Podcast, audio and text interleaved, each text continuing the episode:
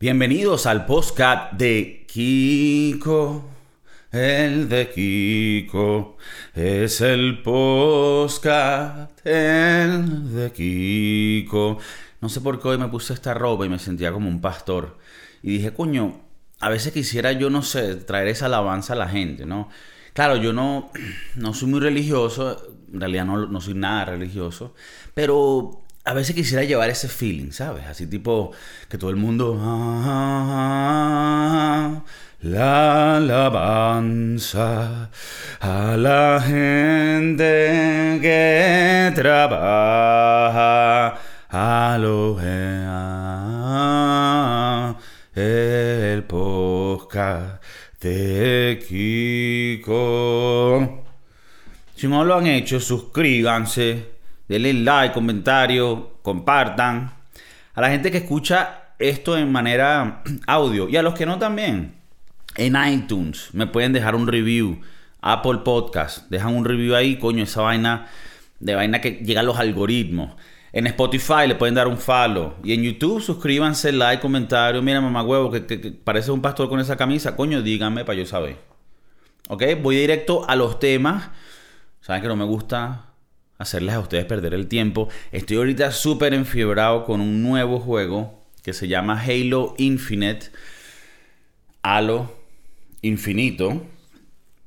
Que, o sea, es, el juego es nuevo, sin embargo, la franquicia tiene ya 20 años, ¿no? Que es este juego, eh, bueno, muy conocido de Halo. Y este ha sido el mejor, o sea, de verdad que es increíble. Y el multiplayer para jugar multijugador es gratis. Más adelante, si quieres comprar la campaña, eso es lo que costará el juego. Y si quieres comprarte que si eh, skins, ¿no? Que si un trajecito, una gorrita, mariqueras de estas. Pero si lo que quieres es jugar es gratis, puedes jugar en computadora o en Xbox. Gratis. Así que si a ustedes les gusta ese tipo de huevonadas, pónganlo en los comentarios, me, añaden, yo los agrego y jugamos y bueno, le damos duro a la vaina. Eh, bueno, uno de los temas importantes que quería hablar hoy es la inflación. Hace unos días salió una noticia que en Estados Unidos salió un reporte que hay una inflación del 6%. Eh, y eso es por, en un año, ¿no? Los que los economistas dicen que es una inflación segura o, ideal es de 2% al año como máximo. En realidad la inflación, o sea, si, si, no tienes inflación es mejor. O sea, en el gobierno a veces tratan de ver como que la inflación es algo natural y en algunos casos es normal cuando la economía crece, tú eh, entra más dinero al, país y, las cosas cogen valor, pero en la mayoría de los casos cuando los números suben del, coste de las cosas es porque simplemente hay más dinero impreso y hay una inflación en Estados Unidos y esto va a afectar al resto del mundo. Hubo una inflación porque bueno, se, se imprimió bastante dinero para muchos de los gastos que tuvieron que ver con la pandemia. Entonces bueno, en parte no voy a decir que es justificado, pero se entiende que va a haber una, pequeña crisis. Digo pequeña, esperando que sea pequeña y no sea más grande de lo que, lo que puede ser en realidad, para no entrar en esos temas ahorita, pero sí, sí se esperaba que, coño, va, a haber un coñazo económico, pero cuando ves la inflación, a veces también tiene pinta de ser que muchos gobiernos gastaron de más, gastaron irresponsablemente, aprovecharon la pandemia para aprobar gastos extras que iban a ir a, aparte de los gastos de la pandemia y esto hace que obviamente vaya a haber una inflación mundial.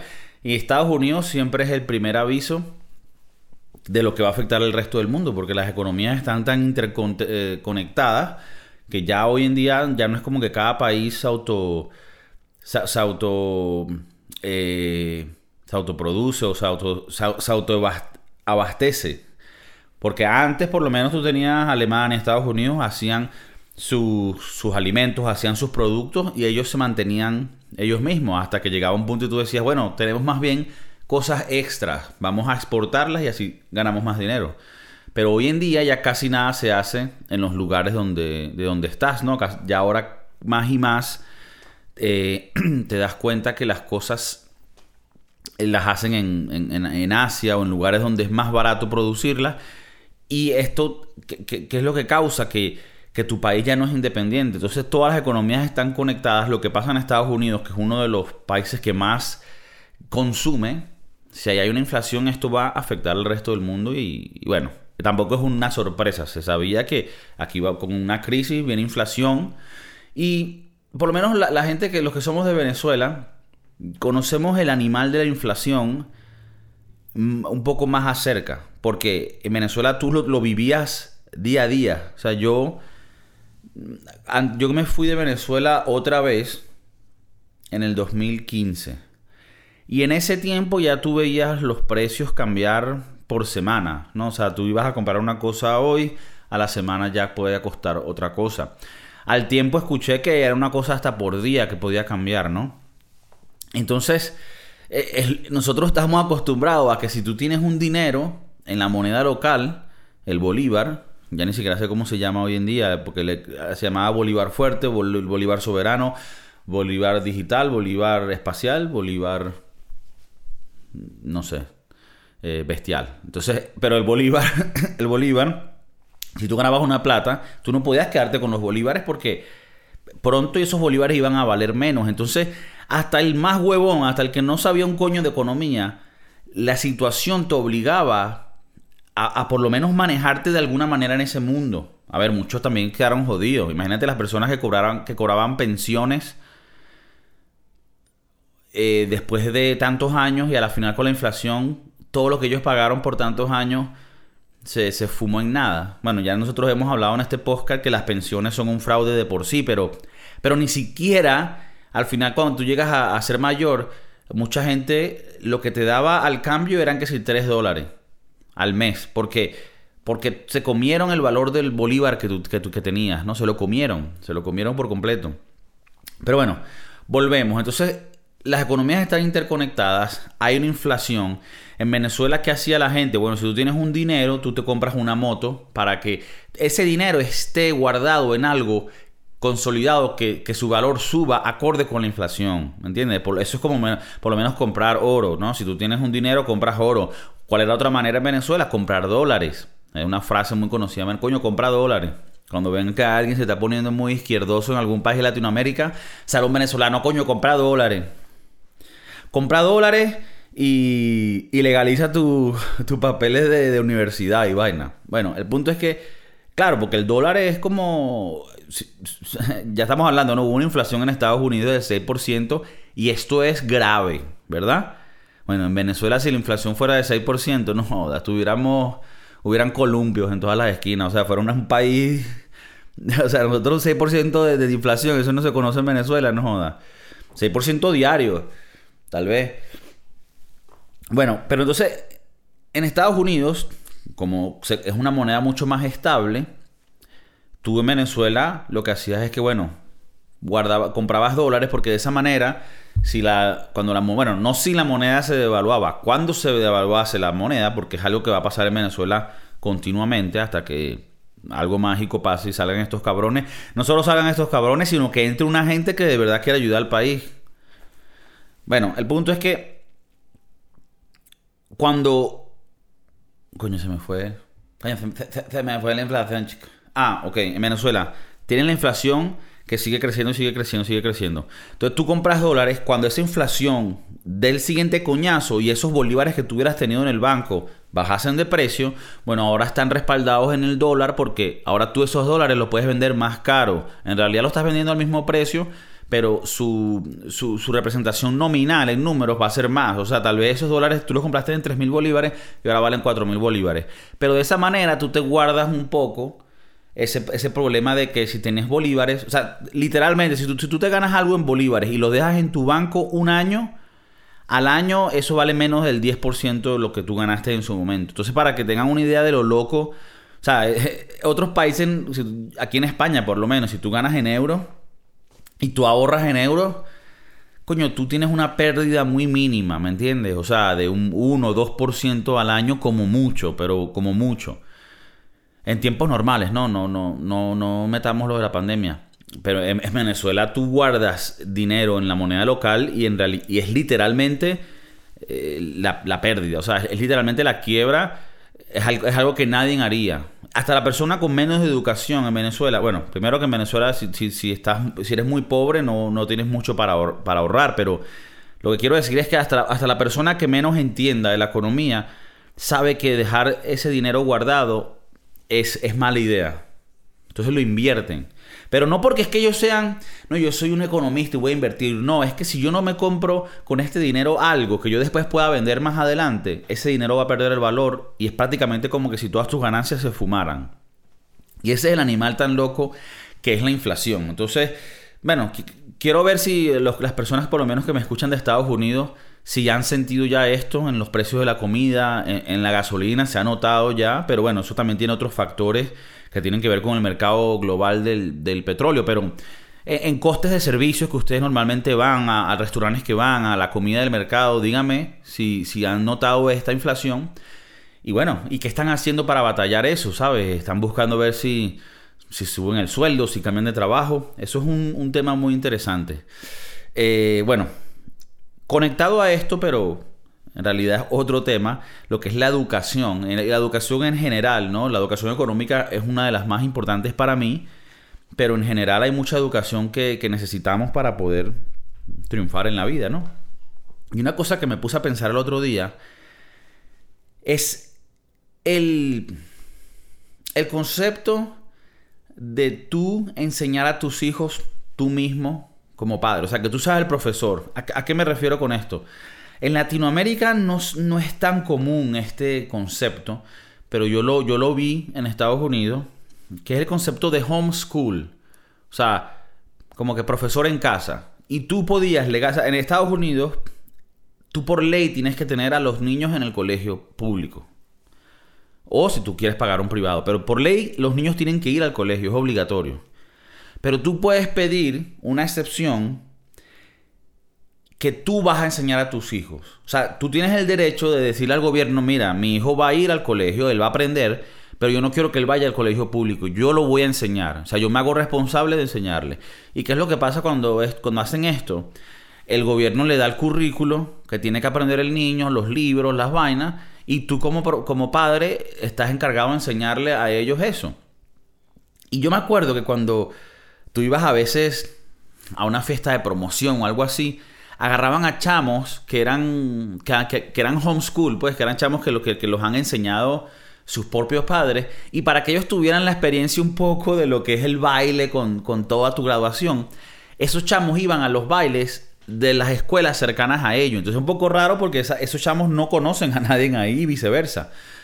Eh, o al menos que haya una relación, bueno, puede que se conozcan. El punto es que yo siempre decía, y mis amigos decían como, coño, qué raro esa gente, weón, como que la enseñan en la casa, weón, que vaina tan rara. O sea, esos chamos no se mezclan con la sociedad, es un poco...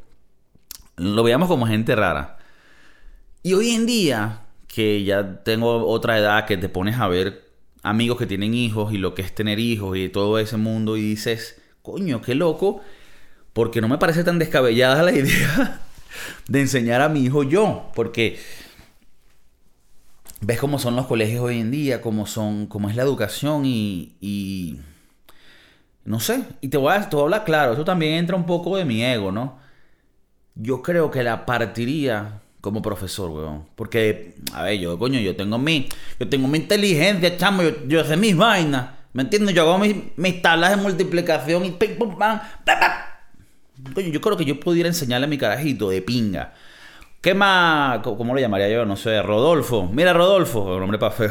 Rodolfo, mira, podemos aprender la historia, la historia, yo qué sé, de la Segunda Guerra Mundial. Bueno, boom. Aquí, mira, estos carajos entraron por aquí, ¿verdad? A Francia se le iban a coger, pero porque Francia se vestía, estos ya pensaban que estaban en la guerra de Napoleón. Ok, boom, boom. Entraron los alemanes por aquí. Y el carajito, ¿what? ¿De verdad? No, huevona. Ok, matemática, cálculo. Bueno, aquí sacamos la integral de esta vaina, la metemos aquí, graficalos, pum, pum, pum. Tarea. ¿Cómo lo ¿Me entiendes? Le enseñaré las vainas. Ok, hay que armar una oración. Ok, el, el, el, prefecto, el conjuro, el, el vaina, el verbo, el sustantivo y el, y el, retractivo. ¡Pam! Yo creo que enseñaría bien a estos carajitos y de una vez, coño, hago un repaso de la educación yo mismo. Y me puse a pensar, verga no es mala idea, no es mala idea, no, no se juntan tus hijos con la chusma, ¿verdad? Pero luego te pones a pensar, coño, parte de, juntarte con la chusma, con la plebe, ¿no? Con, con las masas,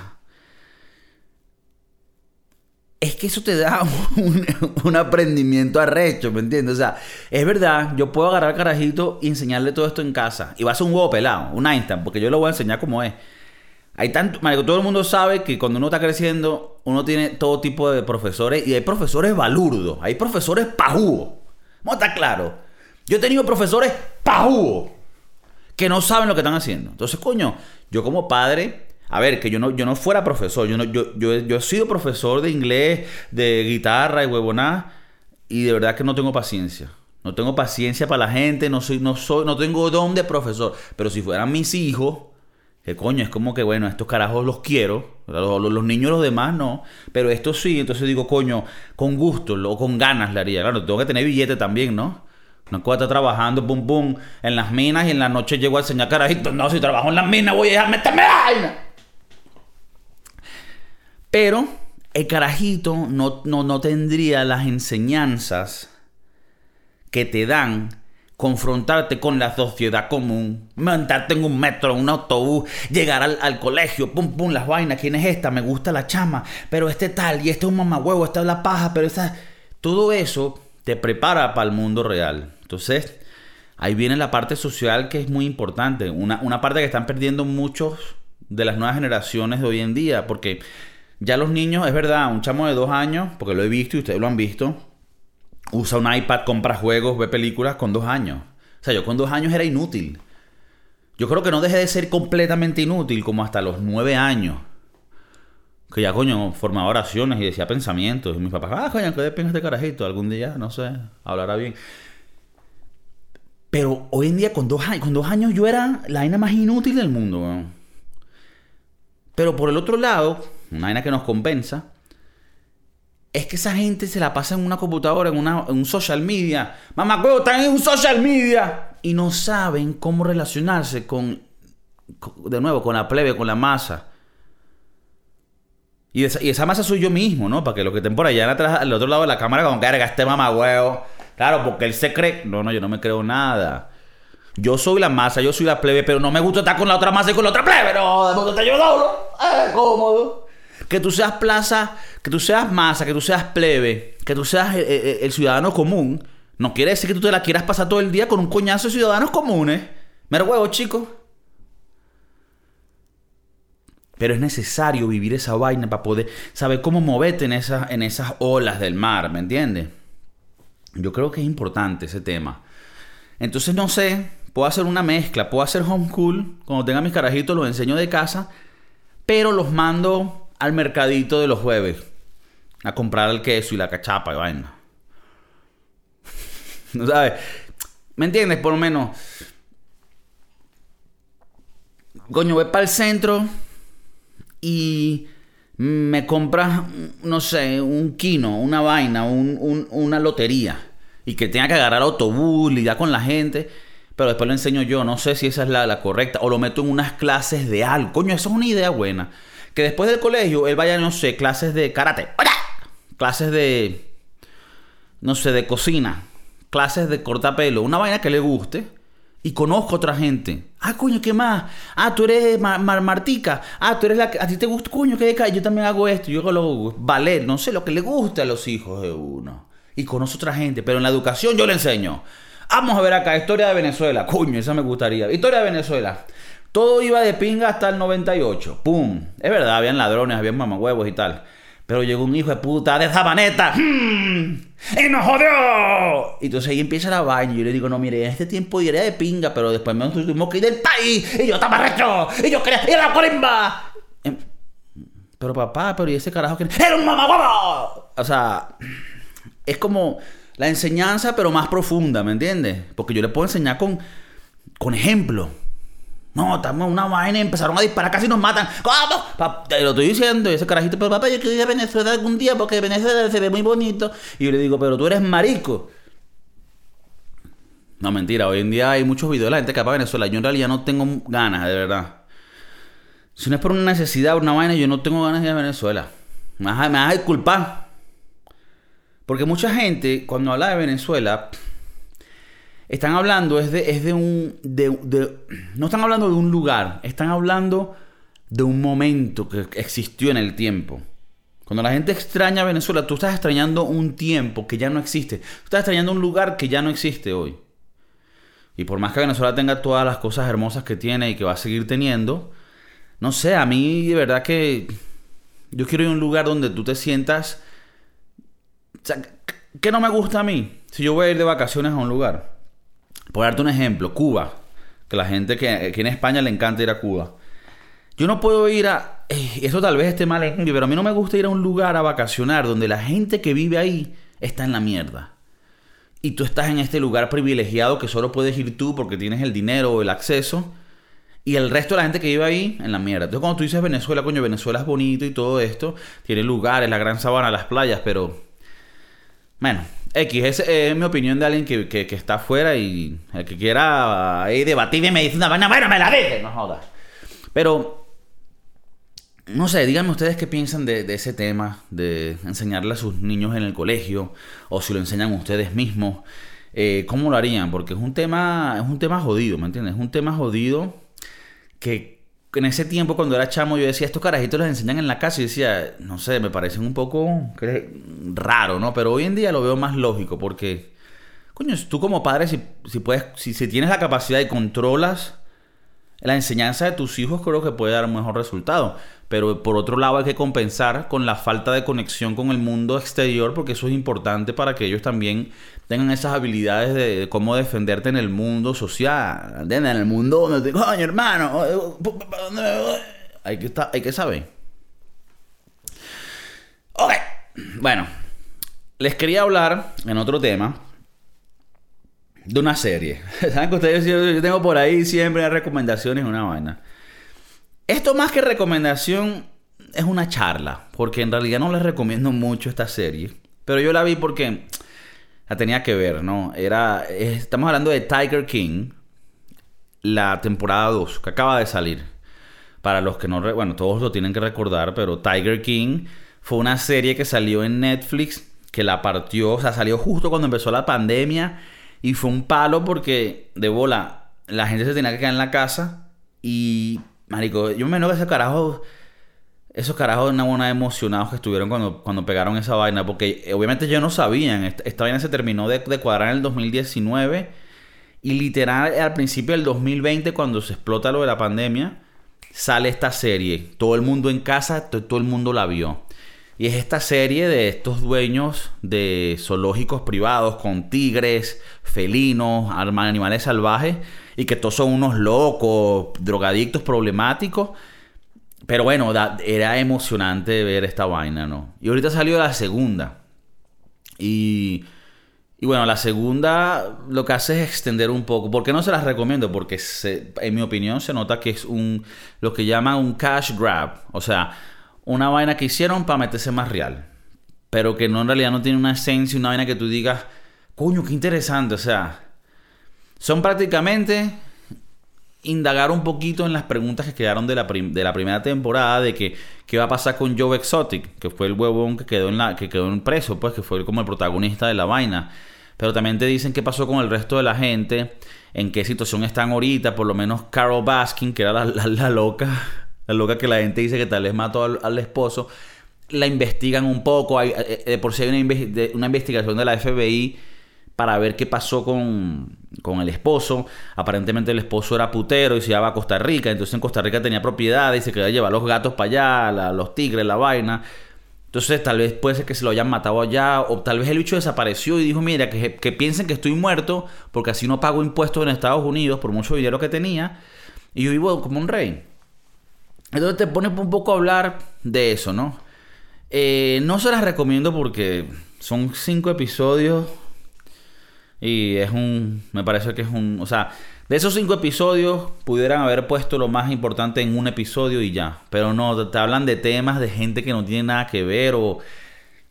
Porque prácticamente el, gran tema de esta temporada es que las personas que pusieron a Joe Exotic en la cárcel, y cuando digo que pusieron es porque sus, sus, sus testamentos, testamentos no, sus, eh, sus confesiones con la policía fueron las que incriminaron a Joe Exotic. Les recuerdo un poco para los que no se acuerdan y los que no la vieron, esto es totalmente irrelevante. Pero en la primera temporada, Joe Exotic, esto es una vaina real, no, no es una serie de, ficción, es una vaina real de una gente que está loca. A Joe Exotic lo meten preso porque él supuestamente intentó contratar un sicario para matar a esta caraja. Él le dio dinero a alguien y mandó al carajo, supuestamente. Ahora en esta temporada todas esas personas que, que dijeron en su momento que sí, que Joe Exotic pagó para matar a esta caraja, ahora están diciendo no, eso, no, eso fue mentira. Entonces, ¿qué pasa cuando tú dices esto? Tú quedas como alguien que le mintió a la corte y por ende ahora tú tienes un cargo criminal para ti por mentiroso, ¿no? la palabra le llaman perjury, que no sé ni siquiera qué significa esa vaina, pero es como que eres un mentiroso y mamagüevo, es como que le mentiste al gobierno, coño de tu madre. Entonces, claro, es como que cuando. Imagínate que alguien confesó: Mira, este carajo mató a esta persona. Y gracias a tu confesión, él va preso. Si tú después dices, no, mentira, él no lo mató. Eso puede lograr que el caso se vuelva a reabrir para la persona que fue presa. Pero ahora tú también estás en un caso criminal por haber mentido. Entonces, bueno, toda la serie tiene que ver con eso. A ver, si están ladilla no tienen nada que hacer y ya se vieron la primera y quedaron como que queriendo más contenido, esta le va a satisfacer. Pero se ve que lo que hicieron fue, bueno, vamos a hacer lo que se pueda para ganar más real, pero no es una vaina que tiene el mismo contenido explosivo de la primera temporada donde ¡pam! Un, bicho se mató, o ¡pum! le quitaron el brazo a otro y tú dices, ¡verga! Esta vaina es una locura. Y bueno, para que vean, no, yo que critico mucho las series, yo en la primera temporada de verdad que quedé, yo me la vi dos veces, una yo y una con mi novia. Y, o sea, más allá de que es una historia de una gente pésima, de, que, se ve que son todos lo que está al, abajo del mar, huevón, lo que se come el corroncho. Era, era entretenido porque de verdad tenía contenido muy loco y que fue real. Y lo supieron editar de tal manera que siempre cada episodio tenía algo heavy. En esta no. Y lo vemos mucho en series. Eso siempre lo he criticado yo. Muchas series que salen y, se está viendo más con documentales también ahora, que no se veía tanto antes. Sale un documental de cinco episodios y en realidad el documental pudo haber sido dos episodios buenos. Pero son cinco episodios alargados, donde de la nada salen y que no, salió esta persona que tiene opiniones del caso y la persona no tiene nada que... Y tú dices, hermano, cuenta la historia bien y ya. Porque tienes que ponerme aquí cinco episodios. Eso, me da mucha arrechera. En Venezuela la rechera es eh, que estás enfadado. Porque en Colombia la rechera es que estás horny, que estás que quieres tirar, que quieres coger, ¿me entiendes? Que estás caliente. Pero no, no, no, ahorita no estoy caliente, estoy arrecho venezolanamente, ¿me entiendes? Entonces para, para aclarar, me acuerdo que una vez estuve en una fiesta de fin de año, aquí en España, y había una amiga de, una amiga de un amigo. Y la coña madre se arrechó. Porque yo no sé qué coño era, si estábamos bailando o algo. Y, y yo le dije a ella algo como, coño, pero no te arreches. Porque creo que ella estaba, no sé, enfadada por algo. No me acuerdo cuál era, pero yo le dije muy como, coño, pero no te arreches. Y e, ella era peruana y ella no sabía que en Venezuela nosotros le decíamos eso a cuando no te enfades. Ella pensaba que era como lo dicen en Colombia, que yo le está diciendo como que no te excite, no te puedo, no sé qué coño. Y se puso así y se arrechó conmigo. Y me dijo, ¿qué tú qué carejo? Y yo, pero disculpa, te te explico. Dame te explico que mi vocablo es de cierta manera. Entonces, bueno, pendiente con eso. Avísenme qué piensan de la serie de mierda esta Tiger King 2 a los que la vieron. Si no la has visto, no la veas. Pero si estás fastidiado y dices, ¿sabes qué, Kiko? Yo no tengo más nada que hacer en mi vida. Bueno, ve esa mierda y ve otro episodio de El Podcast de Kiko. El Podcast de Kiko.